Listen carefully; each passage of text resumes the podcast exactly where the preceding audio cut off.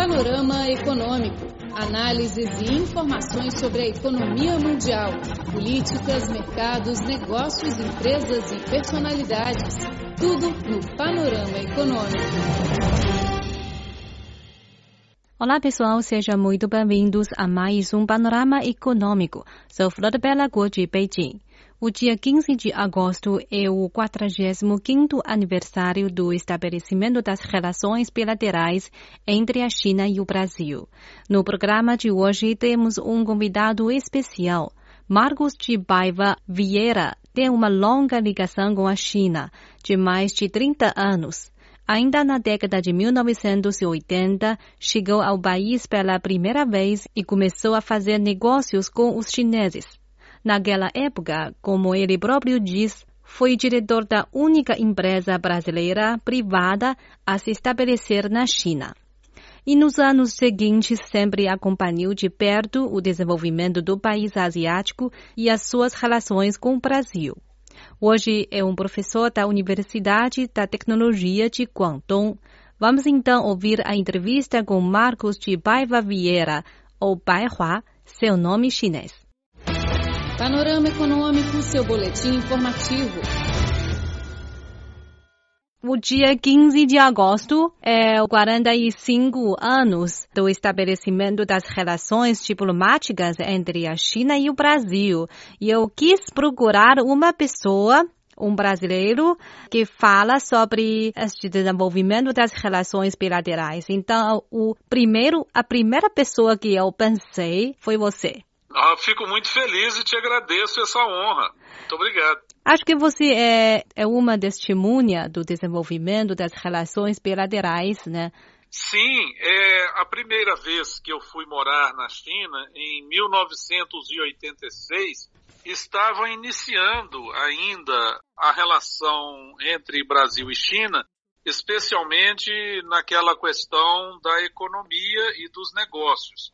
E é, eu era, na verdade, é, o diretor praticamente da única empresa brasileira que estava estabelecida na China, que era na época a Cotia Trading. E a gente vendia muitas matérias-primas para a China fazer os produtos que naquela época eram os produtos básicos para os chineses, por exemplo, geladeiras, fogões.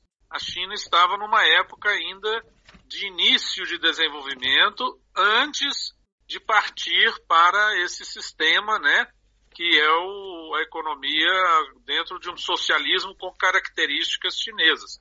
Então eu vi isso acontecer desde o início e eu tenho muito orgulho e muita honra de poder ter participado desse processo é, ao longo desses 32 anos que eu tenho de relações com a China, sabe? Eu vi quando ah, haviam muito mais bicicletas do que automóveis na rua.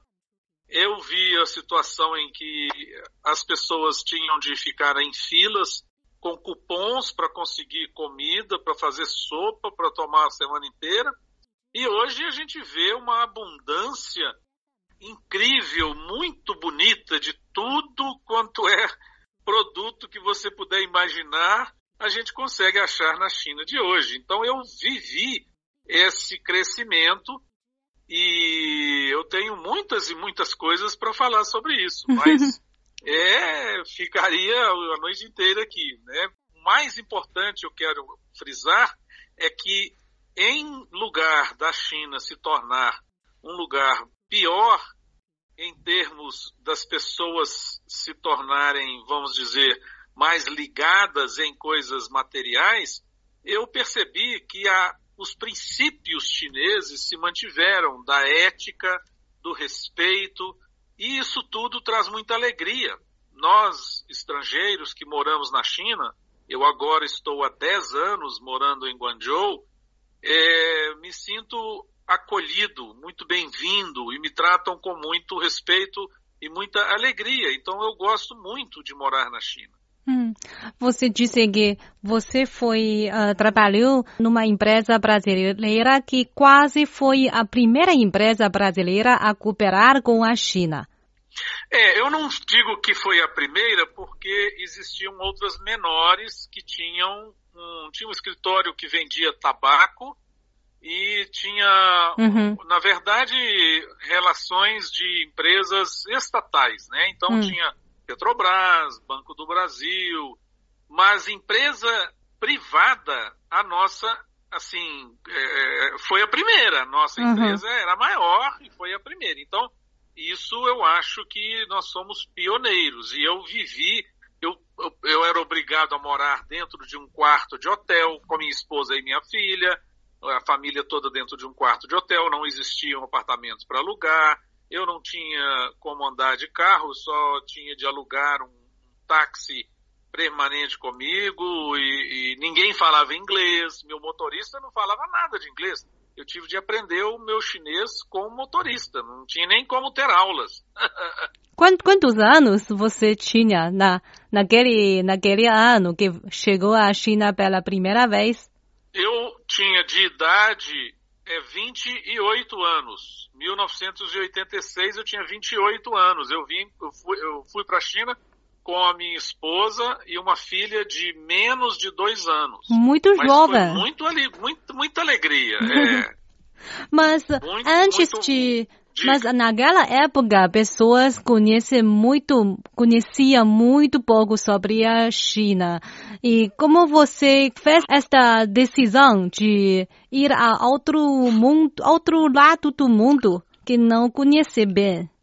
É, realmente essa é uma coisa que muitas pessoas ficam surpresas, gente é, achando que, que, como que aconteceu isso. A verdade, eu vou te explicar. Eu sou economista e eu tinha terminado um mestrado em economia. Uhum. E eu escrevi sobre relações de trabalho e eu fui também monitor na área de planejamento e planejamento estratégico. E eu já sabia que a China tinha os seus programas é, quinquenais de 50 anos para o desenvolvimento, e a cada 10 anos a China fazia uma revisão desses, desses planos, o que é feito até hoje. Uhum. Então eu consegui enxergar, e eu vou te dizer, isso não é uma coisa assim que eu estou tirando do, do, assim, de nada. Não, eu tenho até um artigo publicado no jornal em 1987 em que eu explico isso. Eu falei, a China ela ainda cons vai conseguir, com esse planejamento central, com esse sistema de fazer as coisas para o povo, que o governo usa o dinheiro da, do povo para o povo, e a China vai crescer porque ela vai ter uma condição de utilizar a, o enorme volume de poupança interna.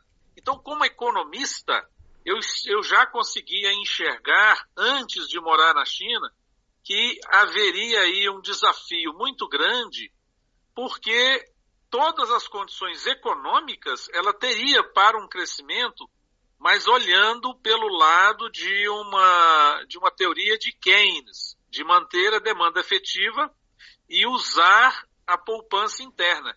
E no fundo foi isso que aconteceu, um desenvolvimento muito grande, é, justamente pela abertura. Se não tivesse havido uma abertura econômica, eu acho que a China realmente ainda estaria lá atrás, não teria mudado e não teria crescido de jeito nenhum. Então, acho que foi muito importante. E politicamente, é, existe todo um processo que eu vejo que é uma, um paradigma diferente. Eu vejo a China em que as pessoas entendem a importância da coletividade, que são princípios milenares, né? De o coletivo ser mais importante que o individual e todo mundo fazer o melhor que pode para todos. E isso tudo me encantava muito. A empresa me convidou naquele dia para ir para o Japão e ser o número dois do escritório. Mas, no mesmo dia, o gerente que era da China, ele achou que não devia mais ficar na China. E aí me convidaram para ser o número um na China, entendeu? Uhum. Entendo, entendo. Então, há 32 anos chegou à China pela primeira vez e todos estes 30 anos Morava na China? Não, eu vivi na China durante dois anos e a empresa me mandou para Nigéria. Depois eu fiquei só um ano e fui para Singapura. Uhum. Singapura, eu me relacionei bem com meus clientes e aí eu saí da empresa e fui trabalhar para Singapura, inclusive para o governo de Singapura. E aí então eu fiquei 18 anos trabalhando com a, as empresa, a empresa é, de Singapura, compramos uma empresa no Brasil e, na verdade, eu me relacionava com chineses de Singapura. Uhum. E essa empresa tinha investimentos na China. Então eu nunca perdi o meu relacionamento com a China durante esses anos todos, porque eu sempre voltava, quase uma vez por ano. E eu fui morar na China em, de novo em 2008. E agora tem praticamente 11 anos que eu moro em Guangzhou. Uhum. Então, é, morar mesmo foram os últimos 11 anos.